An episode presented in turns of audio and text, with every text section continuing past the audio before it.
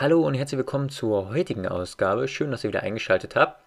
Heute geht es um den sicheren Hafen Gold und ob Gold als Geldanlage wirklich so sinnvoll ist, wie er ähm, öfter mal wieder in der Öffentlichkeit publiziert wird oder ob das vielleicht nur ein Aberglaube ist. Gerade in unsicheren Börsenzeiten wird ja immer wieder damit argumentiert, dass man doch sein Vermögen lieber in Gold und Silber anlegen soll, anstatt ähm, in Aktien oder Wertpapiere, die für einen langfristigen Vermögensaufbau gedacht sind. Das ist natürlich momentan auch ein aktuelles Thema durch die wirtschaftlichen und politischen Eskapaden und Auseinandersetzungen zwischen den USA, China, unserer Brexit-Furcht ähm, und ja, des weltweit so ein bisschen abebbenden wirtschaftlichen Niveaus. Ich möchte euch heute aber klar machen, wie ich zu der Position stehe.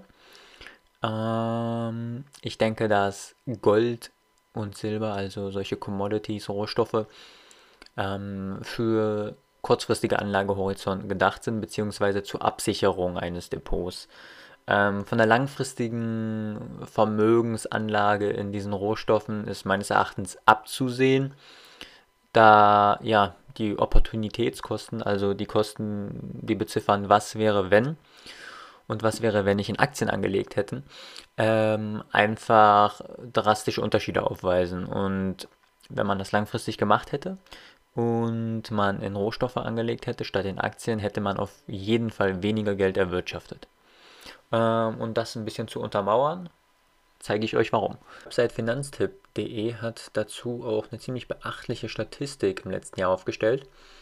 Und zwar haben die den Zeitraum von 1975 bis 2018 genommen und haben dann die beiden Assets, den MSCI World, also ziemlich den Leitindiz für Aktienentwicklung, ähm, und das Asset Gold gegenübergestellt und haben überprüft, wie die Rendite ähm, jeweils aussieht und die Schwankungsbreite. Und was dabei rausgekommen ist, ist ziemlich beachtlich. Also von 75 bis 2018 liegt die Durchschnittsrendite beim MSCI World bei 8,6%.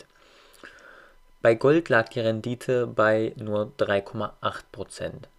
Das heißt, hätte man ähm, die beiden Assets über diesen Zeitraum gehalten, hätte man bei MSCI World 8,6% pro Jahr erwirtschaftet und bei Gold lediglich 3,8%.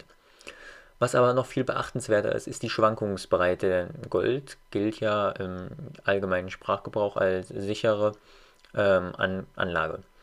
Die Schwankungsbreite bei den Aktien jeweils lag von 75 bis 2018 bei 15,1% Die Schwankungsbreite bei Gold dagegen lag sogar noch etwas höher, und zwar bei 15,8% Und das widerspricht ja so dem allgemeinen äh, Denken, dass Gold keine hohe Schwankungsweite aufweist und ähm, der sichere Hafen ist.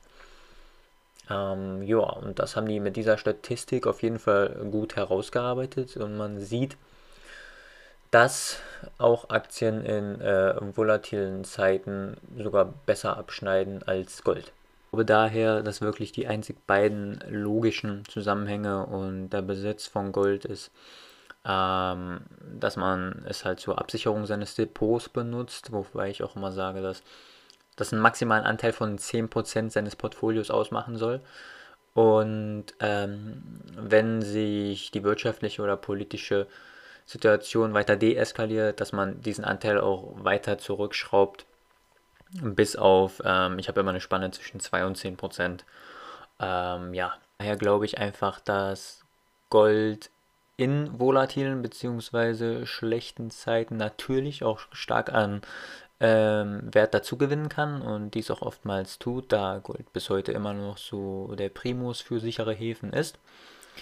Ähm, langfristig wird Gold aber von Wertpapieren ausperformt und ja, das sollte man auf jeden Fall wissen, bevor man sich für eine Anlage in Gold entscheidet. Was natürlich auch funktionieren kann, ist, wenn man sich von dem Grundgedanken des Investierens ein bisschen weiter entfernt und sich in die spekulativen Ebenen ähm, begibt, dass man kurzfristige Spekulationen auf Gold oder Silber macht und ähm, damit halt von der Wertsteigerung oder vom Wertverfall des jeweiligen Instruments ähm, profitiert. Das ist etwas, was ich ähm, auch betreibe, aber für den normalen Menschen, der ähm, sein Investmentportfolio aufbauen will, sind solche Spekulationskontrakte natürlich nicht gedacht. Zum Ende des Videos dann nochmal ein kleiner, kleines Argument oder einen kleinen Gedankenschub von mir mit angeschmissen.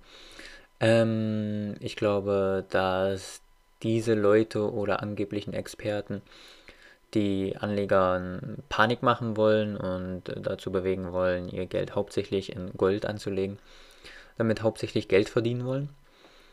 Ähm, Portfolio-Manager werden niemals dazu raten, sein Geld ausschließlich in Gold anzulegen, ähm, selbst wenn die wirtschaftliche Situation ähm, ziemlich am Abgrund erscheint macht das aus langfristiger Perspektive keinen Sinn und das habe ich euch ja auch nochmal eben mit dieser Statistik eben ähm, versucht zu verdeutlichen.